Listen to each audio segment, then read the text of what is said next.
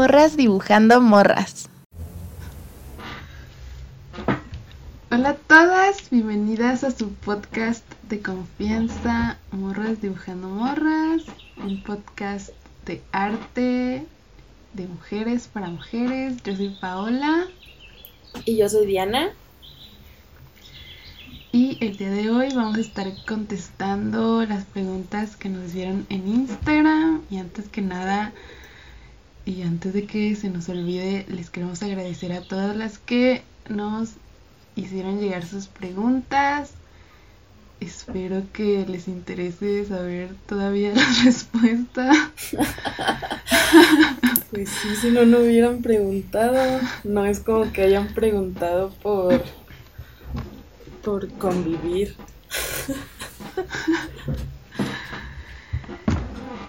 Y, pero bueno, antes de empezar, mm, vamos a hablar un poco acerca de lo que hemos pasado estas últimas dos semanas. Que no sé tú, pero a mí como que se me hizo eterno este tiempo. Siento que, dos- o sea, como que siento que pasaron más de dos semanas de que grabamos el capítulo. Sí. No sé. Sí, Sí, ¿verdad? creo que es el bajón de fin de mes. O también que han pasado También cosas muy horribles en México Ay, porque claro. es un país horrible para vivir si eres mujer. Pero no vamos la a hablar de es esas es- cosas porque la verdad es que sí estamos muy... O sea, son temas muy sensibles y creo que... que de pronto ya no queremos ni saber nada porque es horrible.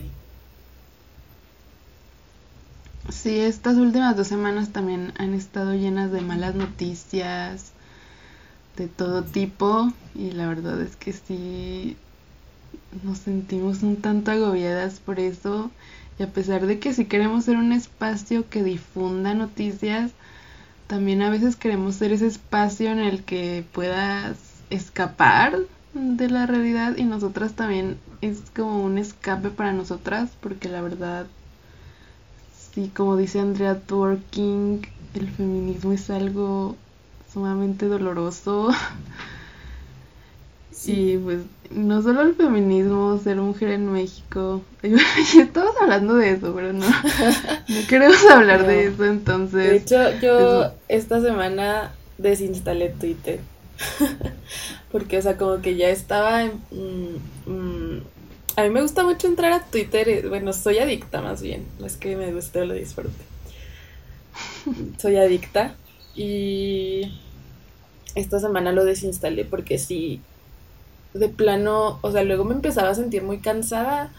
Y digo, pues, ¿cómo no? Si todo el tiempo estás pensando en esas cosas horribles que están pasando y que te enteras por Twitter y que quieres participar y quieres dar tu opinión, pero todo el tiempo andas pensando en eso ya, o sea, date un descanso por Dios. Pero Sí, sí, claro, también está bien descansar nuestra mente y alejarnos y, y sí, pues también dejar esa frustración de que no podemos hacer mucho y, ay, no sé, pero bueno. am, Yo primero, o sea, ya cambiando de tema, eh, antes de empezar a hablar de esto, de- del tema del capítulo de hoy, eh, quería hablar de que ya llegamos a 300 seguidoras en Instagram. Y pues, ajá, muchas gracias. Queríamos como agradecerles a todas por seguirnos, eh, por darle likes a, a lo que compartimos, a los reels, porque pues ha sido muy orgánico. O sea, realmente no hemos hecho tampoco tanto por, por este tener visualizaciones así masivas en, en el Instagram. Y pues cualquier, cual- este pues está, está padre. Sí, pues a pesar de, de nuestras vidas y ocupaciones, hemos tratado de ser activas. En realidad yo creo que estas últimas dos semanas. Creo que sí lo hemos logrado estar eh, compartirles contenido por ahí que creo que está muy interesante. Entonces si aún no nos siguen por ahí pues les recomiendo que también nos sigan para que podamos estar en contacto sobre todo porque nos gusta saber sus opiniones sobre el podcast Sí, porque también intentamos subir contenido que les ayude a ustedes en su proceso, eh, si son ilustradoras o creadoras. Y creo que eso está chido, como que ese contenido que realmente es útil e inspirador y así. Y bueno, en este tiempo que en estas dos semanas desde que grabamos el último capítulo, pues también se eh, interpusieron las vacaciones de Semana Santa. Entonces, creo que también por eso, bueno, creo que los que van a la escuela todavía están de vacaciones, pero yo siento que también por eso esta semana se hizo larga, porque, bueno, yo en lo personal, esa semana mientras veía las historias de todas las personas que se fueron a la playa y, y los odiaba en silencio, bueno, las, bueno, no, yo no las odio nunca a usted, pero solo les tengo envidia porque fueron a la playa. Ay, ya sé, yo también quiero ir a la este, playa. Bueno, yo lo que hice fue mi limpieza anual de toda la casa, porque la verdad me gusta mucho hacer limpieza y siento que siempre lo hago llegando a esta fecha así a, bueno, ya no es inicios de primavera, bueno, sí, todavía es inicios de primavera. Y las, para las que no sepan, a mí me gusta mucho la primavera y siento que en primavera yo yo florezco, yo soy otra persona, yo ya no, ya no estoy deseando todo el día ir a mi cama, resguardarme del frío y eso es muy agradable para mí. Sí, sí. Entonces, pues hice mi limpieza anual, que de hecho creo que no hice el año pasado porque pues yo era Godín entonces no se hizo limpieza profunda aquí en la casa, lo cual ya se necesitaba porque no saben qué paz mental me trae a mí hacer limpieza y deshacerme de cosas y acomodar cosas. Por ejemplo, acomodé la cocina y a mí últimamente me causaba mucho conflicto ir a la cocina y cocinar y hacer cosas, hornear, hacer repostería que a mí me gusta mucho, me causaba conflicto porque pues estaba en un caos la cocina, estaba estaba muy desordenada. Entonces esto ya cambió y ya soy muy feliz y ya puedo hacer cosas en la cocina sin enojarme.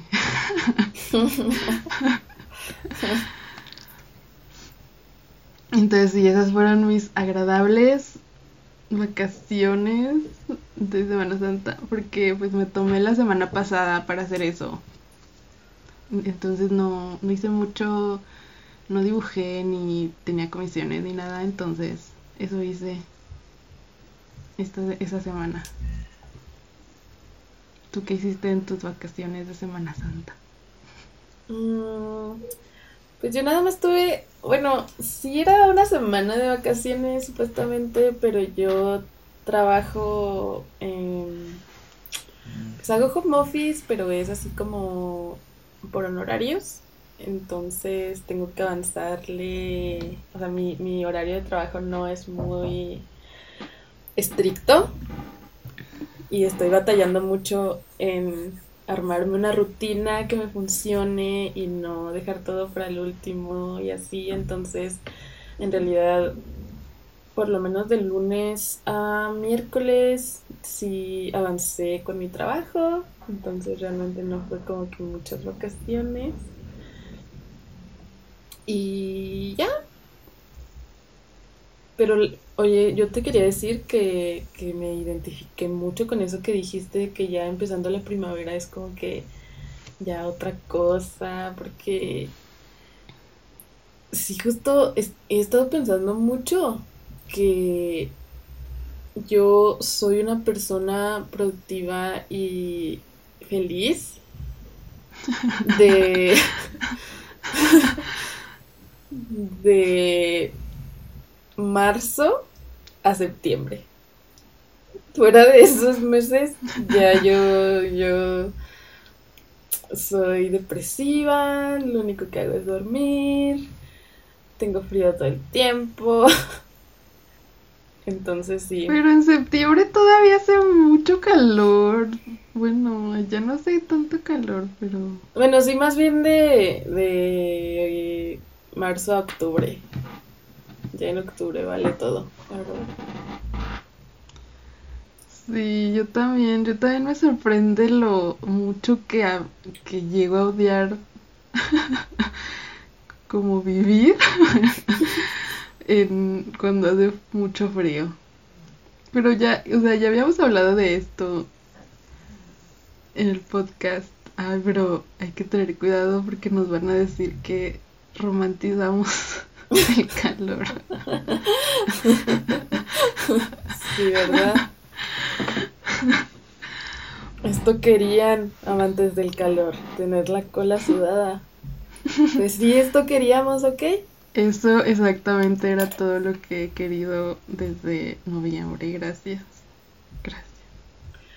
Que por cierto me da risa porque México es, yo creo, uno de los países más afortunados en cuanto a clima. Y, y no sé si somos los más llorones o qué pedo. o sea, México, el país. Sí. Ah, dijiste país, ¿verdad? Yo la verdad no entiendo por qué dicen que... Es que ahora ya ves que ya... Es que me choca que ya nadie puede decir nada sin pensar que va a ofender a, un, alguien. Por ejemplo, cuando... cuando... Cuando alguien dice que le gusta la lluvia y luego tiene que decir algo de... Ah, es que hace poco vi algo, alguien que dijo así de es que me gusta mucho la lluvia, pero yo sé que hay personas que tienen que caminar a su casa del trabajo. Entonces no quiero decir que me gusta la lluvia. Y así de, no, por Dios. O sea, todo lo que se tiene que cuidar de decir una, una persona porque van a llegar a decir cosas. Porque si llegan personas a decir cosas, es lo peor. Es que creo que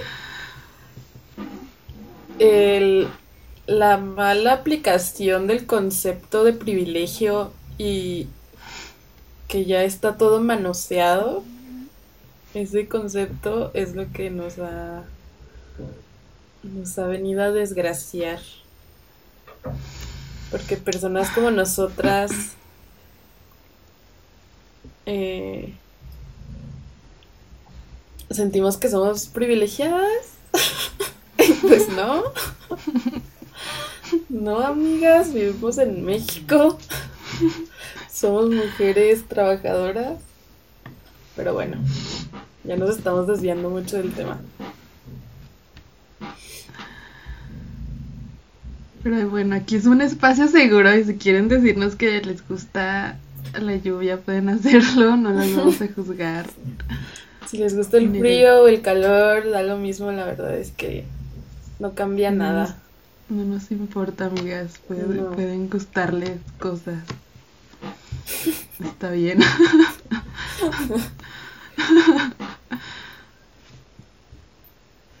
y pues ya vamos a empezar a responder las preguntas, ¿o qué? Ok, yo empiezo tú.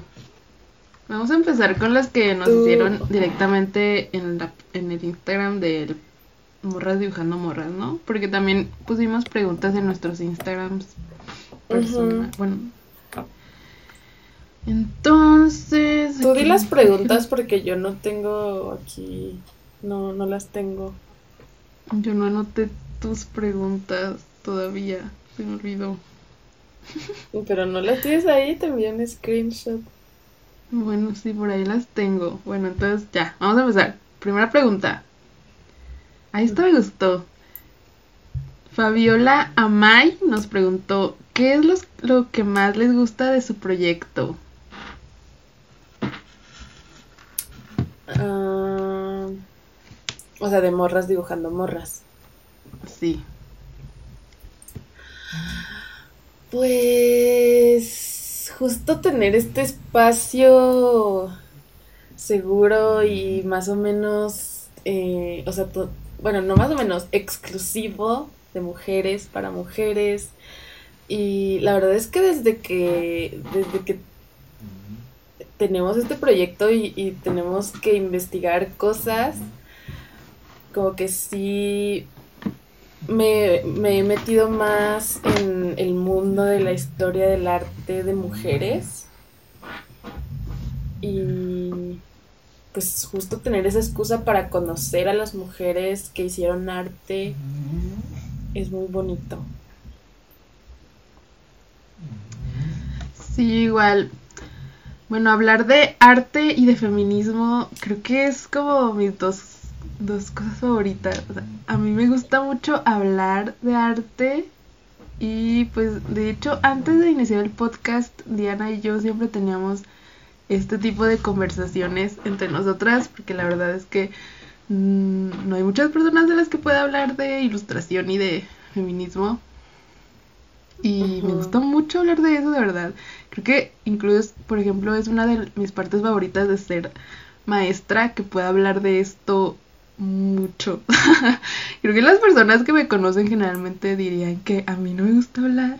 No es que no me gusta hablar, es que me gusta hablar de, de esto, de cosas que me gustan.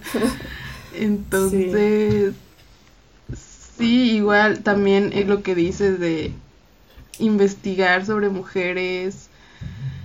Como por ejemplo la otra vez que les dije que mientras estaba investigando a Camille Claudel descubría... Se me olvidó su nombre. A, a este Camila No. bueno, o sea, descubrir cada vez más mujeres en la historia y mujeres ilustradoras que no conocía es, es muy bonito. Y sí, siento que estoy aprendiendo mucho de este proyecto también. Entonces, eso es- está muy, muy padre. Ah, también otra cosa, eh, pues yo siento que, que luego sí como feministas sentimos que tenemos que hacer política, militar el feminismo en todos los aspectos de nuestra vida.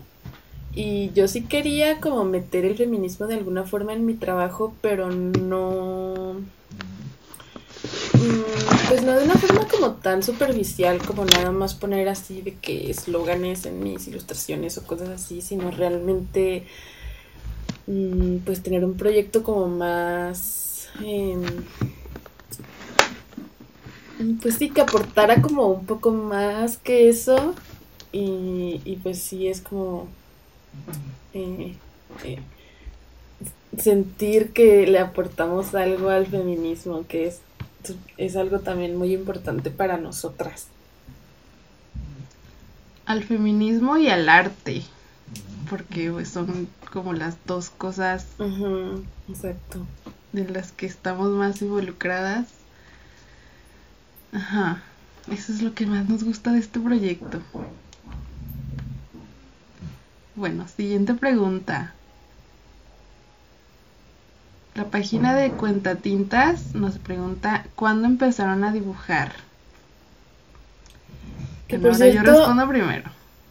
Ah, ah, bueno.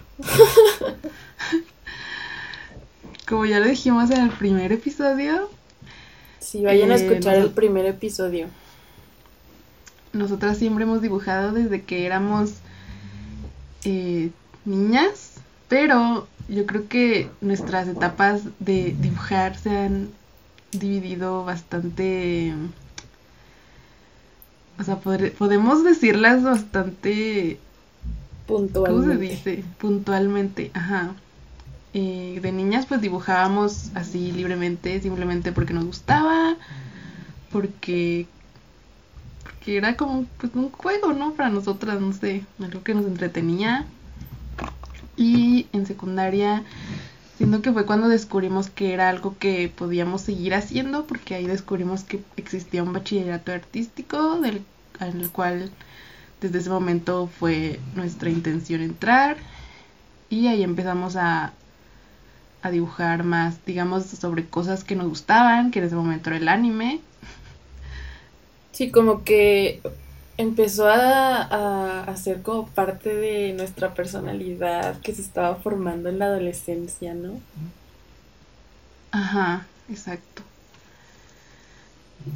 Y ya después ya empezamos a, a dibujar, mm, pues ya, pues ya con una intención de aprender a dibujar.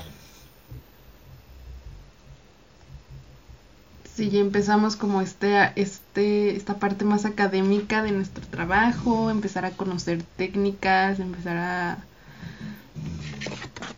a ver todas, bueno, no quizá todas, pero algunas de las posibilidades que tenía el arte en nuestro futuro como profesionales, profesionistas, como se diga. Este, y ya después, pues la carrera ya es fue cuando descubrimos la ilustración. Sí, yo siento que después del CEDAR para mí fue ya como que mi propia evolución. O sea, ya no tanto de aprender como muy académicamente, sino mi evolución. Tal vez para ti sí fue todavía más de aprendizaje.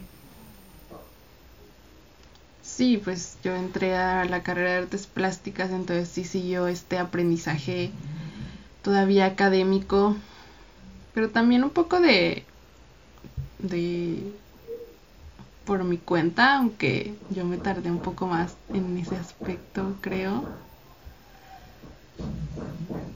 Y si les interesa conocer toda nuestra historia más a profundidad, pues ahí están los dos capítulos del podcast en los que les hablamos de eso. De nuestra historia con el dibujo. Y por cierto, eh, Cuentatintas, que es quien nos hizo esta pregunta, es una colectiva de ilustradoras de, las, de la que yo formo parte. No sé si ya lo había dicho aquí en, el podcast, pero sí somos eh, ilustradoras que hacemos de vez en cuando actividades como... Eh, como se dice, videollamadas para dibujar, cosas así, y, ya vamos a empezar a abrirlos para el público en general, así que estén atentas y vayan a seguirnos por allá porque también pues mis compas son ilustradoras muy chidas, entonces vayan a conocer su trabajo. Fin del comercial. Bueno, y entonces ahora ya sigo con las preguntas que me hicieron a mí en mi página de Instagram. La primera es de itzel.p.v, que es vive solo de la ilustración. Bueno, respuesta corta, no. Bueno, aún no. Eh, esto ya lo dije antes, pero creo que no lo dije bien porque solo dije que renuncié a mi trabajo como Godín. Pero bueno, la intención de renunciar a mi trabajo como Godín en diciembre del año pasado fue porque iba a entrar a emprender. Quería empezar a emprender eh, con mi trabajo de, ilustración y de arte y también de, de dar clases. Esa es mi, mi intención, espero llegar a lograrlo, pero sí, no creo que, mm, no, no quiero llegar a vivir solo, bueno, sí quiero, pero también me gustaría seguir siendo, dando clases, entonces sí quiero vivir de la ilustración y también de dar clases. Eso es lo que me gustaría y por el momento estoy en el camino, pero sí todavía no, no puedo decir que sí. yo tampoco. yo este, estoy trabajando como diseñadora, porque soy diseñadora. Y eh, creo que me estoy esforzando muy poco en intentar vivir de la ilustración, pero la verdad es que tengo por ahí un conflicto existencial de que si si, si realmente quiero vivir de la ilustración o solo lo quiero hacer porque me hace feliz. O sea, como que tengo ahí un, un, un conflicto existencial, la verdad. Entonces, pues sí, sí me gustaría que también me diera dinero de alguna forma. Y quizá debería intentarlo más, porque la verdad eh, en estos momentos no me estoy enfocando mucho en eso. Pero no, yo tengo mi trabajo Mm, aparte y ahorita es como que más, eh, pues sí, disfrutarlo así como haciendo las cosas que yo quiero, que yo creo que también es importante, ¿no? Aunque... Sí, pues no tiene que depender de que te dé dinero para hacerlo. Yo creo que eso es incluso más, bueno, no incluso más importante, pero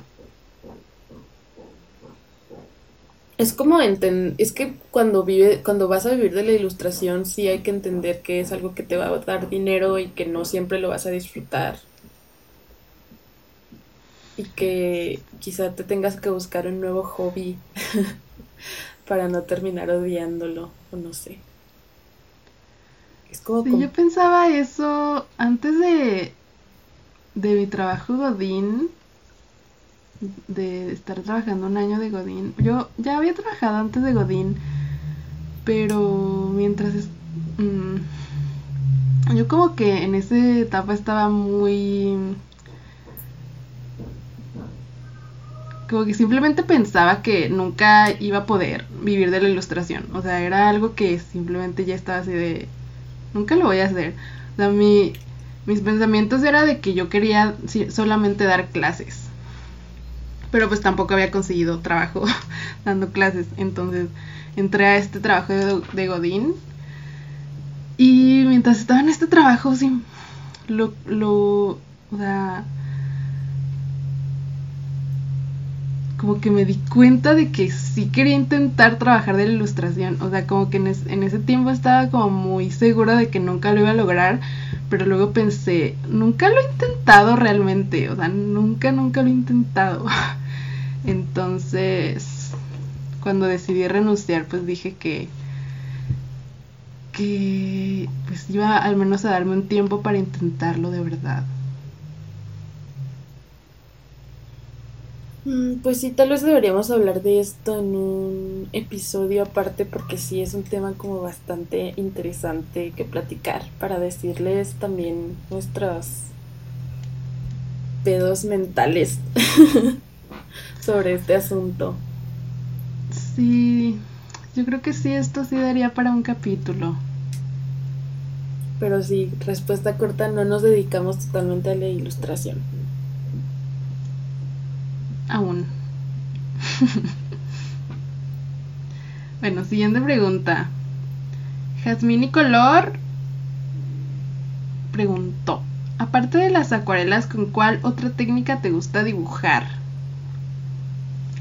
Y bueno, a mí me gusta simplemente dibujar con lápiz. Creo que es lo siguiente que me gusta más, aparte de las acuarelas, aunque yo tengo como un problema de que sí quiero experimentar con más técnicas, pero no lo hago, o sea, no... Inmediatamente, o sea, cuando trato de intentar otras cosas, como que las olvido muy rápido y no sé si es porque realmente no me interesa. Pero es que sí quiero hacerlo, solo tal vez siempre quiero volver a la acuarela, que es lo que conozco y y lo que siempre está ahí, pero es que siempre que no trabajo con acuarela luego la extraño y no sé, pero por ejemplo hay técnicas que sí me interesa mucho trabajarlas, como por ejemplo me gusta mucho el collage. Eh, no sé si me, siguen en Instagram desde hace tiempo, pero hubo un tiempo en el que quise utilizar bordado en mis acuarelas, que me gustó mucho hacer eso, mucho, pero me toma tanto tiempo el bordado y se demora demasiado en hacer una ilustración y como que eso me causa conflicto. Pero sí me gustó mucho y sí quisiera hacer más collage, pero no sé, no sé por qué no lo hago. Así pasa. Pues yo ahorita em, estoy como en un momento experimental en el que mm, sí también utilizo mucho el lápiz. Eh, porque me gusta mucho como la expresividad que se puede lograr nada más con el lápiz o con la línea sin tener que ponerle nada más. Entonces sí también me está gustando mucho trabajar simplemente con lápiz, los bocetos, o sea, como ese, ese nivel de boceto. O sea, como que no necesito nada más, eso es lo que me está gustando ahorita. Mm, pero también me gusta trabajar en digital, aunque también luego la pienso mucho al momento de hacerlo porque sí son piezas que toman más tiempo. Pero yo creo que ese sería mi top, mi top 3. Acuarela, lápiz y digital. Ok, siguiente pregunta. Mujer, naturaleza. Pregunta. ¿Qué te inspira? Mm, pues como han escuchado en los episodios anteriores, pues hay muchas cosas que nos pueden inspirar. Em, ay, perdón, eructé. este. Eh, pues sí, no es una sola cosa, o sea, son, a mí por ejemplo siempre me inspira eh, lo, la cosa en la que estoy obsesionada en ese momento, por ejemplo, no sé, una serie que estoy viendo, me inspiran mucho las series, sobre todo asiáticas. Eh, luego me obsesiono, porque hace poco vi un tweet que decía algo como de, a mí no me puede gustar algo sin obsesionarme y sí soy. O sea, porque, porque las cosas que me gustan, así, como que yo soy muy de que algo me gusta y me obsesiono con eso. Y ya como que pasa, pasa un tiempo y ya... Mm, no es que me deje de gustar, pero sí, sí ya no es la cosa del momento, entonces ya no estoy tan obsesionada. Pero llega otra cosa y así, así estoy. Entonces con las series que me gustan o con la música o libros, no sé, como que todas esas cosas me, me inspiran. O también luego voy caminando así casual y, y veo algo y me recuerda otra cosa, o sea, como que siempre estás así mmm, como relacionando lo que te pasa o las cosas que ves con Mm, con cosas que puedes hacer y eso también es una forma de inspiración. Sí, pues muchas veces incluso ni siquiera estamos como, o sea, buscando la inspiración y simplemente llega con algo que estamos viendo. A mí algo que me sucede mucho es que igual los medios audiovisuales, películas o series, eh, son muy, o sea, me inspiran, pero a mí la forma en que me inspiran generalmente es en frases, o sea, cuando es cuando veo alguna frase de la película y, e inmediatamente llega una imagen a mi cabeza o como que esa frase se me queda muy pegada en mi cabeza y la escribo y luego cuando lo estoy analizando simplemente llega alguna imagen a mi cabeza o se me ocurre algo. Eso a mí me pasa mucho.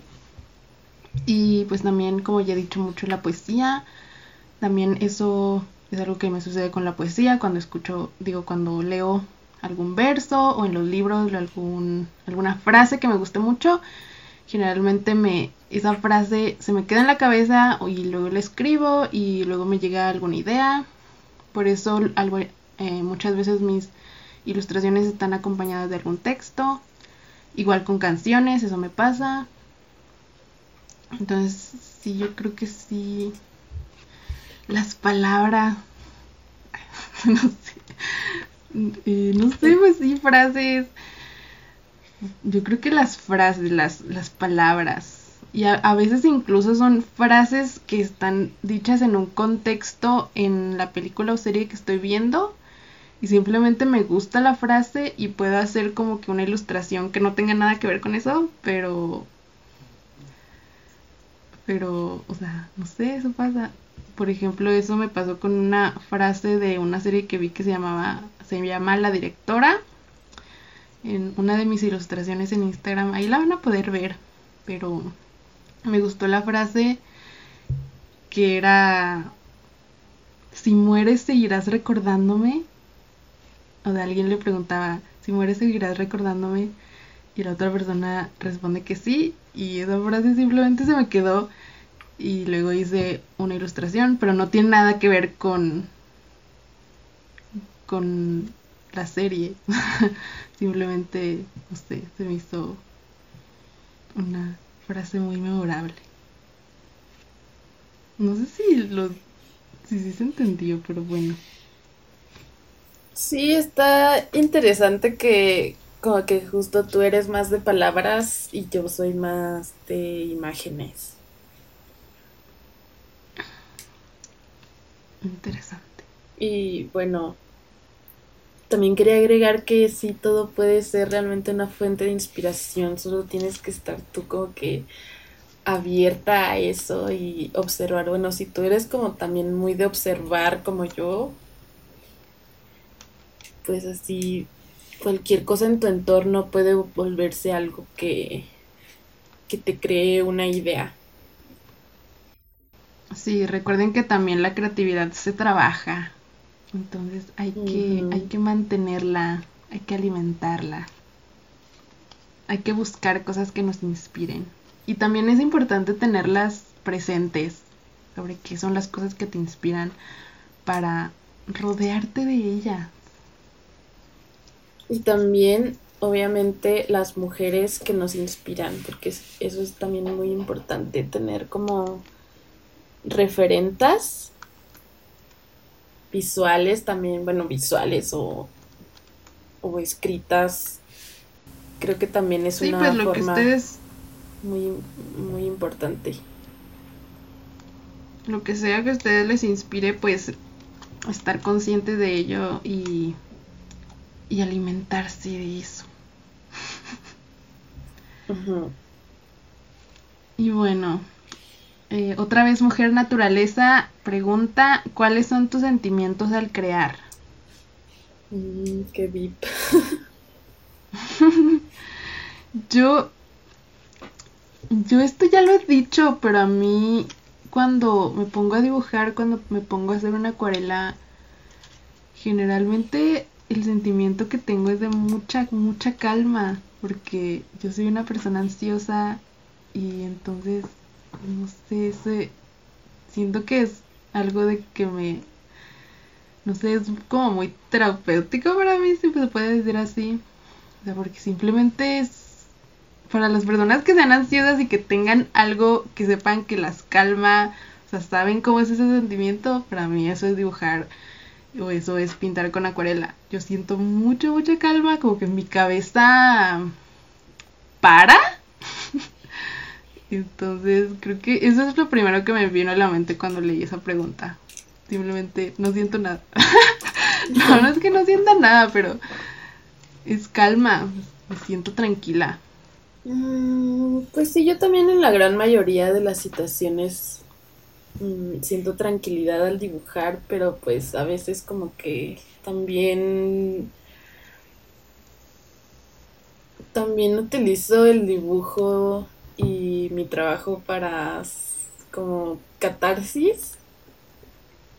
Entonces sí, a veces cuando estoy teniendo sentimientos no tan positivos y me pongo a dibujar, pues eso es lo que lo que transmito en el dibujo, pero pues igual es como terapéutico. aunque en ese momento no me esté sintiendo tranquila o, o en paz o no sé, pero pues sí. Así también como un lugar para depositar, digamos, las emociones o algo así. Exacto. Pero más las emociones que se consideran negativas, porque por ejemplo, si me siento muy feliz, mm, no sé, como que eso no, no lo recuerdo tanto así de que me pongo a dibujar algo porque estoy muy feliz.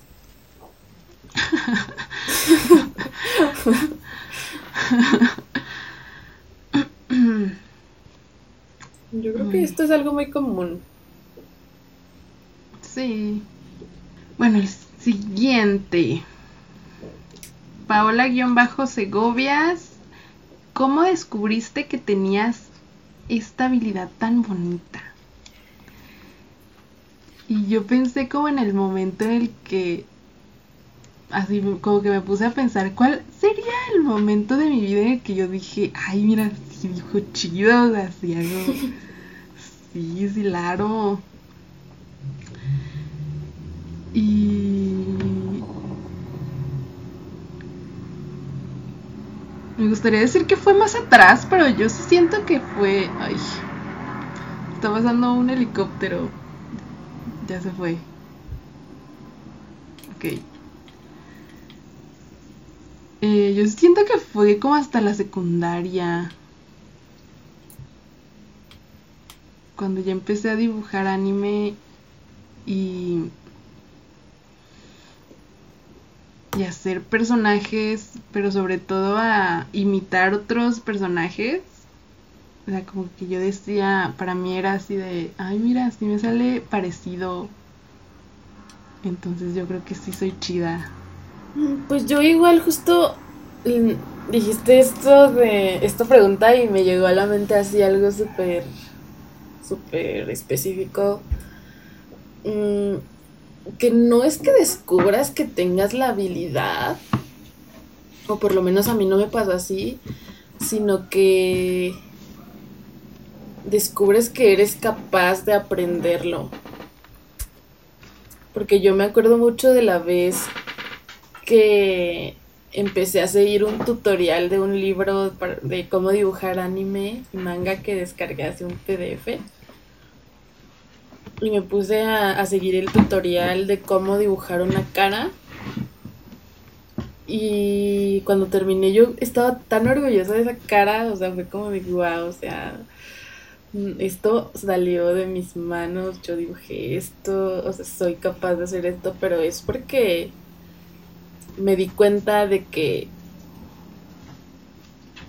si sigo eh, las instrucciones o si sigo practicando estas, estas como estos planteamientos que me están dando, pues puedo hacerlo. Entonces realmente no es que sea una habilidad en sí, sino pues eso, darte cuenta de que eres capaz de, aprenderlo como cualquier ser humano lo sería si te interesa. Hmm, interesante. Yo creo que eso no es algo que pensaría cualquier persona. O sea, muchas personas no pensarían que, que pueden aprenderlo, sino que simplemente estarían orgullosos de lo que hicieron pero sin ir tan allá, no sé. bueno, ya se terminaron las preguntas que a mí me hicieron, ahora vamos con las de Diana. Y la primera es de Max de Noche. ¿Cómo nació la idea del podcast? Ah, pues esta también fue como que una de las cosas que les estaba platicando antes de que cuando a mí me gusta algo me obsesiono. y es que yo realmente no conocía los podcasts sino hasta 2019 que empecé a trabajar de godines y y este pues ya eh, estaba en Spotify, ¿no? Y, y me salían así podcast y yo decía, ¿qué es esto? ¿Qué es un podcast? O sea, como que la palabra, o sea, nunca supe qué era hasta que ya lo supe. y entonces pues ya me puse a escuchar muchos podcasts. En ese entonces pues sí me, como que me medio obsesioné y empecé a escuchar muchos. Porque también escuchaba algunos que eran adictivos, o sea, sí, sí eran muy interesantes para mí. Y entonces, pues desde ese momento, o sea, yo tuve la espinita porque yo también soy de esas personas que esto creo que es malo, esto no es muy bueno, pero soy de esas personas que, quiere hacer todo, o sea, como que al mismo tiempo, así de que, ay, quiero, o sea, por ejemplo, se me, se me mete una idea en la cabeza de que eh, quiero hacer ejercicio como lo está haciendo Solar de Mamamoo, aunque ella está súper mamada y tiene un chingo de condición física. Yo quiero hacer su, su workout y pues no, no me sale, ¿verdad? O pues no sé qué, así, o sea, como que... Ajá, cuando algo me interesa, sí, yo lo quiero hacer. Y y pues eso sucedió con el podcast, o sea, como que me empezó a dar, me empezó a llegar esa idea como de hacer algo y, me acuerdo que sí le decía a Paola así de, deberíamos hacer un podcast tú y yo, o también me acuerdo que, pensaba así con mis, ah, con nuestras amigas de, de toda la vida, así, deberíamos hacer todas un podcast, así como que, pues así, ¿no? De coto. Pero después como cuando habrá sido, pues como ya mm, fue hasta el 2020 que, que como que sí empezó a hacerse más seria la idea. Y pues sí le dije a Paola así como de, oye, si estarías dispuesta así seriamente a hacer el podcast así como de, pues sí, ¿no? Así de, ¿are you in? Y, y pues ya empezamos a planear lo primero que salió fue como que un documento de Word así como de, de ideas de episodios, cosas así. Y me acuerdo que al principio Paola no estaba tan, tan, este, comprometida, porque era muy godines y muy explotada. Pero eso fue hasta 2021 porque me acuerdo de que cuando tú me dijiste así de vamos a hacer un podcast y yo dije sí y luego como pasó muchísimo tiempo en lo que lo pensábamos, o sea, pero luego ya hubo un punto en el que tú me dijiste ya ahora sí vamos a hacerlo.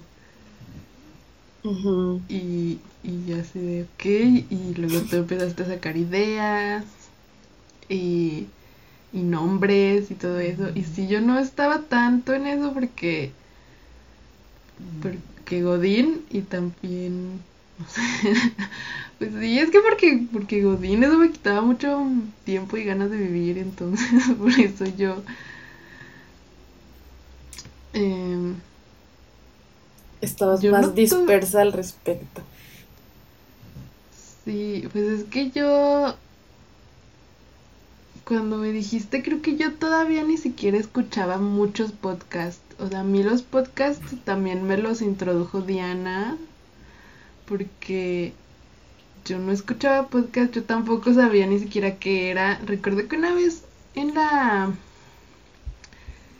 en la carrera un, un vato llegó y dijo, ¿quieren escuchar un podcast? Y yo así, ¿qué se hizo? Y puso a unos vatos así hablando y yo de, es como escuchar el radio, un programa de radio. y, y, ajá, pues sí, la idea fue básicamente de Diana. Ella me, me mostró el podcast de Ponycats, que creo que tal vez ese es el que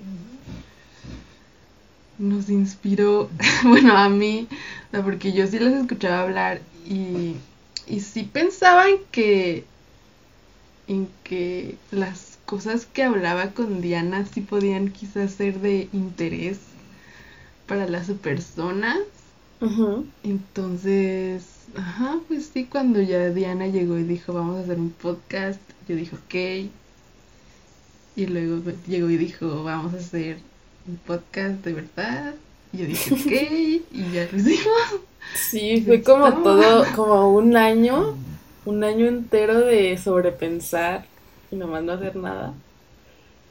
Hasta que ya de pronto un día así de, ya, ahora sí. Y pues ya llevamos 15 capítulos. sí, wow. Ya en septiembre vamos a cumplir un año. Sí, ¿verdad? Porque empezamos justo antes del October Skin. Porque no le teníamos miedo a Dios. Pero sí, así es como empezó. Y siguiente pregunta, igual de Max de noche. ¿Qué es lo que más les gusta ilustrar? Mujeres. Mujeres. Same. bueno, como habrán visto en mi trabajo, me gusta hacer escenas. Em, como viñetas, ¿sí, no? Viñetas. Sí. Y cuando no son viñetas, bueno, a mí me gusta mucho hacer un plano cercano al cuerpo humano y también me gusta dibujar manos. Amo dibujar manos.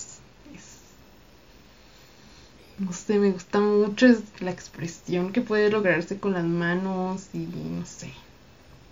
Me gustan las manos. Mm, pues a mí últimamente me ha gustado mucho ilustrar conceptos feministas eh, que no sea como totalmente obvio que lo son, pero pues sí con diferentes simbolismos o conceptos, así como, como mi serie de In Lesbian Sisterhood, o pues sí, así como que tengan símbolos ocultos, eso me gusta. Que no sean como tan in your face. Y también quisiera hacer más viñetas porque en el octubre skin también hice, me gustó mucho. Y, no he vuelto a hacer. No sé por qué. Perdón, ahora yo fui la que eructó. este, ¿Cómo? Sí, te salieron. Que ahora yo fui la que eructó, por eso me quedé callada un rato. Ah. Pero sí, sí te quedaron chidas tus viñetas. Do it. Y la las últimas dos preguntas están como medio parecidas y ya son las últimas, entonces las voy a decir así para que respondamos las dos juntas, que una es de Night, Night Sofer, Night, Night Osfer. sí, Mes, mi amiga Mes, saludos Mes. ¿Qué técnica es tu favorita? Y la otra es de Max de Noche, que se llama, por, digo, ¿por qué acuarela? Y como que es lo mismo, ¿no? ¿Cómo sabes? ¿Cómo sabes que voy a responder acuarela? Ay, perdón. No sabía. No, de hecho aquí tengo también como que un conflicto. Pero a ver, tú di primero. ¿Cuál es tu técnica favorita? bueno, es la acuarela. ¿Y por qué acuarela? pues no sé, porque, porque sí, porque me gusta mucho cómo se ve, me gustan los efectos que da, me gustan las, las, transparencias, yo soy mucho de trabajar el color, me gustan los tonos pastel, agrisados. Mm, entonces siento que con la acuarela se puede lograr bastante bien ese tipo de tonalidades. Y pues porque es una técnica muy bonita. Y ah, esto no sé si ya lo he dicho en el podcast, pero me gusta mucho. Una, también me gusta que es una técnica muy limpia, que no tengo que, que andar limpiando cagaderos porque no lo haría. Por ejemplo, si usar acrílico u óleo odiaría estar limpiando. Entonces, eso es algo, o sea, yo sé que parece algo muy insignificante, pero la verdad es algo que me gusta mucho de la acuarela, que es limpia y... Sí, es algo importante. Ajá, y es transportable y, eh, y cualquier persona realmente necesitas muy poco para empezar a usar acuarela. Solo convierte las acuarelas un pincel. Con un pincel puedes hacer todo. Papel. Es transportable. No sé, es- lo tiene todo. Sí, la verdad, sí. Aunque yo aquí me voy a contradecir un poco porque, porque la acuarela. Es que muchas personas eh, ah, también dan por hecho que mi técnica más usada es la acuarela, pero realmente si lo pienso, yo no ni siquiera utilizo tanto la acuarela ya. O sea, como que sí la uso y sí me gusta, pero mm, pues ya no la siento como mi técnica principal. Y, y hubo un punto en el que sí quería que fuera como parte de mi identidad como ilustradora, incluso, pues de hecho antes yo me llamaba en Instagram Diana Acuarela y me cambié mi nombre precisamente porque ya no sentía que que fuera como lo único que me definía o lo que me definía, o sea, no sé. Y em, pues sí, también estoy en un conflicto con eso. O sea, sí me gusta y sí la amo y todo, y todo lo que tú dices, súper sí, pero pues a veces Yo como siento que... que- ¿Qué? Yo, sí, ahora que lo dices, yo sí siento que tienes bastante equilibrado como el uso de la acuarela y lo digital y también pues el watch. Siento que está muy equilibrado en tu trabajo, entonces es cierto. No predomina demasiado la acuarela. Sí, entonces pues sí, como que mm, tal vez no, ya no tengo una técnica tan favorita en estos momentos porque ahorita estoy como que justo en un en un periodo de de mucha experimentación, o sea, desde que hice el diplomado empecé así a experimentar más con otros materiales y así, como que tengo un, una crisis existencial. Salud. Gracias. De, ar- de artista. Pero no creo que sea crisis. O sea, puede ser un artista que usa técnicas mixtas. O sea, eso también es muy válido. No creo que tengas que a fuerzas elegir una. ¿No? Pues sí, sí, obviamente sí, es verdad. Sonó mucho como que te di el, el avión, pero no, sí estoy de acuerdo. Aunque, como que sí, luego me quedo así de... Mm, pues sí, como que construí una identidad con la acuarela y, y ahora la estoy destruyendo.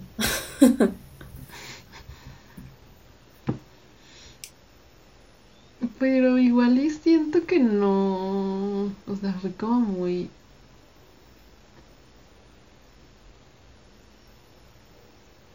Se me fue, se me fue la palabra. O sea, no se sintió como que de un, de un momento a otro cambiaste tu estilo o tu técnica. Sino que fue así como desvanecido. ¿Cómo se dice? Paulatinamente. Ajá. Tú también deberías recordarme las palabras cuando se me olvidan. Pero tú no me dices cuando se te olvidan las palabras. Pero digo, ¿cómo sí sé? Y pues sí, entonces ya ni respondí cuál es mi técnica favorita justo por eso, porque en estos momentos como que no sé. Pues no tienes una. Ajá. Bueno, y esas fueron todas sus preguntas. Espero que les hayan gustado o les hayan Resultado interesante. nuestras respuestas. Estuvo Muchas, interesante. muchas esto. gracias por hacernos las preguntas y vamos a estar haciendo dinámicas de preguntas, así que si en el momento en el que pusimos el sticker de preguntas no se les ocurría que preguntarnos, pero después dijeron, ay, esto, pero ya como que dijeron, no, ya no puedo, pues vamos a estar haciendo esas dinámicas, así que por favor, pregunten. Sí, o mandarnos mensajes poniendo sus dudas y nosotros las guardamos, así les respondemos pregunta para el podcast y ya les respondemos. También pueden dejarnos sus comentarios, sugerencias, lo que ustedes quieran. Y pues ya. Ya mero nos despedimos, pero antes vamos a decirles las morras que nos inspiraron esta semana. ¿Tú empiezas yo o yo? empiezo. Yo. Ok. Bueno, yo estoy muy feliz porque leí dos libros, dos libros feministas, bueno, de temática feminista. O- ah, ¿Cómo se dice? Sí se dice de temática feminista. Whatever. Y estoy muy feliz porque, bueno, eh, la razón por la que estoy feliz es que porque hace mucho tiempo yo que no leía un libro completo de nada, o sea, de, de feminismo. En- en- desde el año pasado yo me puse como, como, bueno, yo quería empezar a leer más de feminismo, pero no lo hice, o sea, simplemente no podía, o sea, empezaba a leer cosas y las dejaba a la mitad porque, no sé, simplemente no, no podía terminar libros. Pero ahora lo que estoy haciendo es que déjenme darles un tip para cuando estén en su bloqueo de lectura. Bueno, yo sé que algunas personas no, no leen porque pues no tienen tiempo, pero yo sí tenía tiempo y no lo hacía y no sé por qué no lo hacía, pero ahora lo que hago es leer varios libros, bueno, no varios, o sea, dos libros al mismo tiempo. Y yo antes eso no lo hacía porque se me hacía así como que los iba a abandonar los dos o no iba a terminar ninguno. Y así, pero déjenme decirles que em, leía un libro de, feminismo y otro libro que no, o sea, no es un libro así como muy profundo, así un libro como tipo Wattpad. No les voy a decir que leí porque todavía va a ser un gusto de closet durante un tiempo, pero eh, eso, o sea, empecé a leer muchos, muchos libros. Ah, antes le decíamos literatura basura, pero ya no me gusta ese término. Creo que ya no queda bien ese término. Simplemente son libros fáciles de leer, que te gustan, que los lees rápido, que son entretenidos, que son amenos y ya, o sea, y, y como que eso me da me dan ganas de seguir leyendo y aparte ya me hice un horario para leer, entonces eso me ayudó mucho. Así que ese es el tip que les doy. Pero bueno, los libros que leí fueron Claves feministas para la negociación en el amor de Marcela Lagarde y La herejía lesbiana de Sheila Jeffries. Y los dos son excelentes libros, me gustaron mucho. Y casualmente siento que son lecturas que es muy bueno leerlas juntas o una seguida de otra.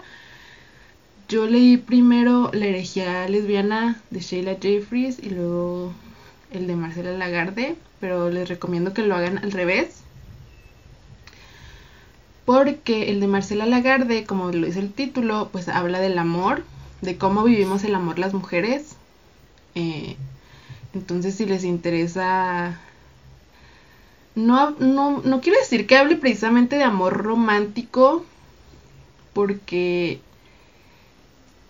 ella hace hincapié en que existe el amor romántico y existen otro tipo de amores. A lo largo, han existido otro tipo de formas de amar a lo largo de la historia. Y después llega el amor romántico, y, pero aparte habla de el amor en otros aspectos de la vida, como la maternidad, con las amigas y así. Entonces, es obviamente un libro que no eh, habla así de que hay algo, algo que las mujeres tenemos que hacer, una forma de organizarnos para que el amor ya deje de afectarnos y deje de ser una herramienta de opresión, pero no, no, no habla de qué es ese algo. Y pues como saben, nosotras, bueno, yo, em, estoy inclinada hacia el lesbofeminismo y hacia cuestionarse la heterosexualidad obligatoria. Y hace poco vi un, creo que Sí, bueno, las dos. Entonces, creo que hace poco vi un tweet que hablaba de que no se puede, no sirve de nada cuestionarse el amor romántico si no te cuestionas también la heterosexualidad obligatoria. Y yo estoy de acuerdo con eso. Entonces por eso siento que estas lecturas juntas funcionan muy bien. Porque con el libro de Marcela ya estás empezando a saber lo que es el amor y sobre todo a esas mujeres que todavía se relacionan con hombres pero que quieren pues sí conocer más del amor romántico de de las razones por las cuales las relaciones con los hombres no funcionan y pues luego está el libro de la lesbiana de Sheila Jeffries, que no es precisamente algo que te hable de la heterosexualidad obligatoria, pero sí habla un poco sí habla de lesbofeminismo. Bueno, aquí lo traducen como feminismo lesbiano. Ah, habla de la historia, habla de cómo las, las, feministas lesbianas se separaron del movimiento LGBT. Y pues como les digo, funcionan muy bien como lecturas conjuntas, así que les recomiendo que primero lean el de Marcela Lagarde y luego el de Sheila Jeffries. De verdad son libros demasiado buenos, o sea, incluso a pesar de que sientas que ya sabes un poco acerca de amor romántico, el libro de Marcela Lagarde todavía sí te abre mucho los ojos, o sea, sí todavía te acuerdas de que todavía tienes muchas cosas que aprender sobre el feminismo y eso es muy bonito. hermoso. Y ya, nomás, antes de terminar, nomás les quiero leer una frase, una cita de uno de los libros. ¿Si puedo? Sí. Del de el libro de La energía lesbiana de Sheila Jeffries. Dice. La experiencia de la opresión ha perjudicado nuestra capacidad de amarnos las unas a las otras con dignidad y amor propio, y no solo con un intenso sentimiento de placer, sin embargo, esta capacidad sigue existiendo. Podemos enfrentarnos a todas las opresiones que nos quieren hacer amar la bota que nos golpea, enviándonos de, de nuevo a la, de vuelta a la sumisión. Podemos optar por no mantener una relación amorosa con nuestros opresores. Podemos elegir una sexualidad que no participa de nuestra opresión, sino de nuestra política de la resistencia. Ay, amo a Sheila. Lo amo. Yo también. Celebro su existencia.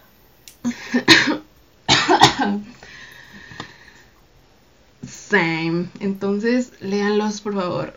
Grandes libros. ¿Cuáles son las morras que a ti te inspiraron esta semana? Pues mira, sin querer yo también voy a decir un libro. Bueno, obviamente a una autora de ese libro.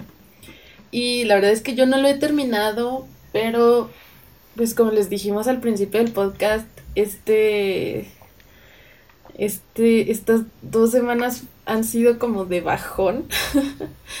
y me puse a pensar qué es lo que me inspiró en estas semanas, aunque fue como que muy unas semanas pues que no tenía tantas ganas de hacer nada. Pero pues justo quien me inspiró fue la autora del libro que estoy leyendo. Y pues es Silvia Federici con su libro Calibán y la bruja. Que por fin lo estoy leyendo y... Y ay no, o sea, también es como eh, como una revelación tras otra y, y yo ya había leído a Silvia Federici eh, con otro libro que se llama Witch, Witch Hunting and Woman, que es como la continuación un poco de Calibán y la bruja.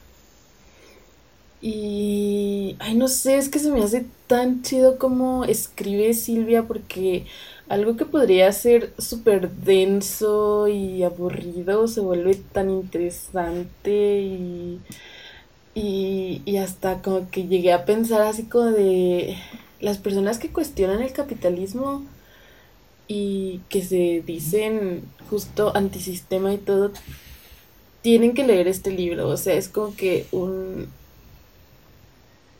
eh, una, un esencial. O sea, ya deja tú la, este, deja tú a Marx, no, o sea, Silvia Federici, tienen que leerla. Sobre todo las personas, bueno, bueno, no sobre todo, pero también igual las personas que todavía tienen esa, ese pensamiento de que no existe la opresión por sexo Ajá, o sea que la única opresión que existe es la de la clase y la de la raza. Yo creo que... Y, se dicen a sí mismos súper... súper, este... Comunistas. Comunistas. Pues es que es lo que pensaba Marx. Pero Marx era un hombre. Sí, o sea, estaba equivocado. Obviamente. Pero obviamente no puedes decir algo así porque es Marx.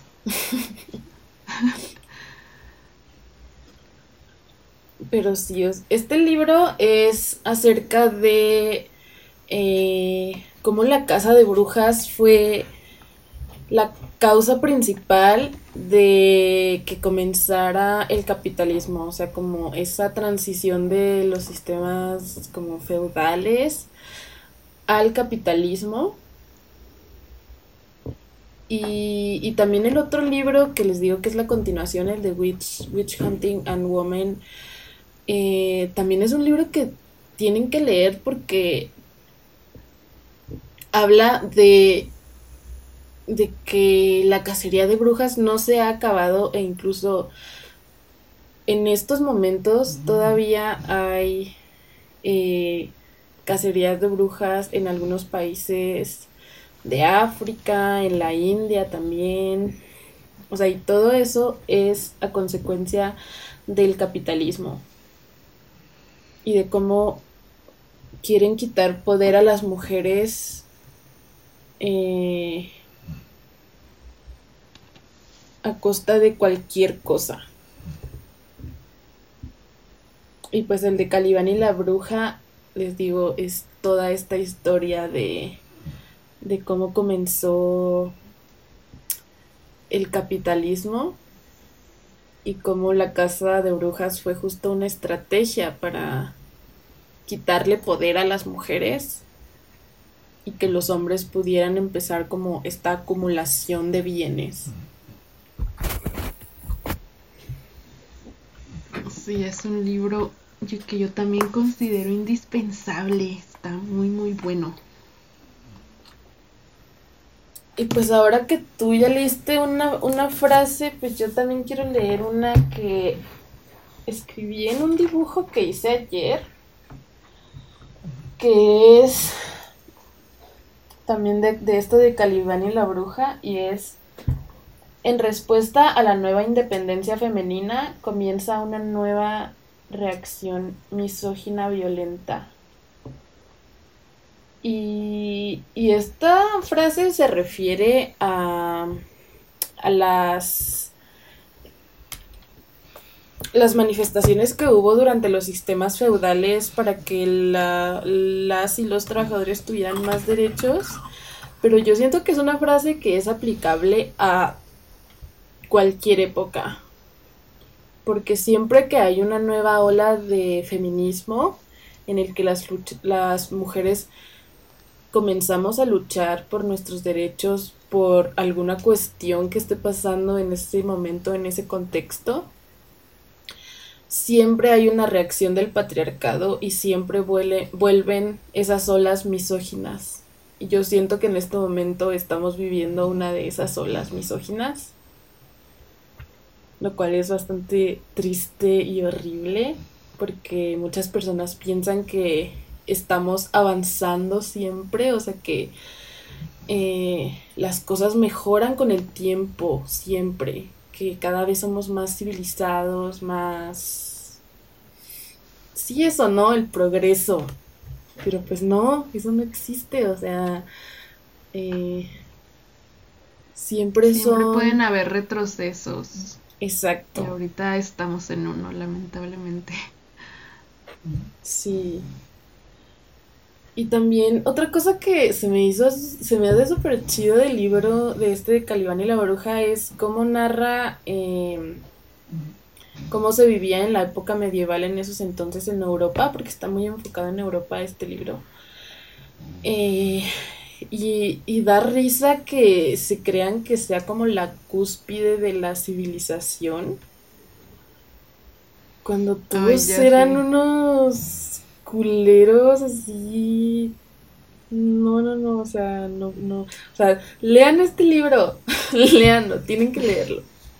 Y pues sí, ella fue la... Ah, y aparte, también quise decirla hoy, quise mencionar a Silvia Federici porque el domingo es su cumpleaños. Entonces, también a razón de eso, pues mencionarla. Y y celebrar su existencia también porque Q de que reinona.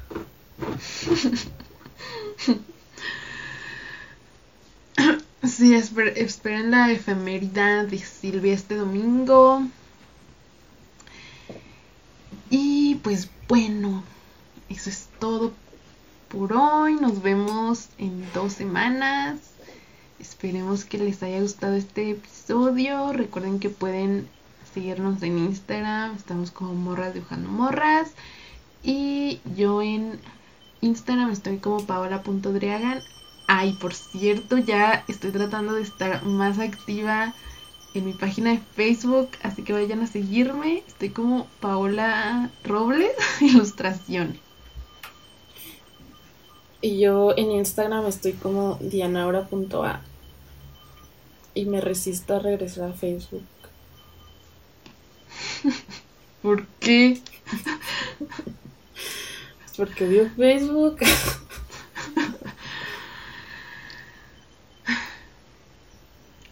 Bye. Gracias por escucharnos. Bye.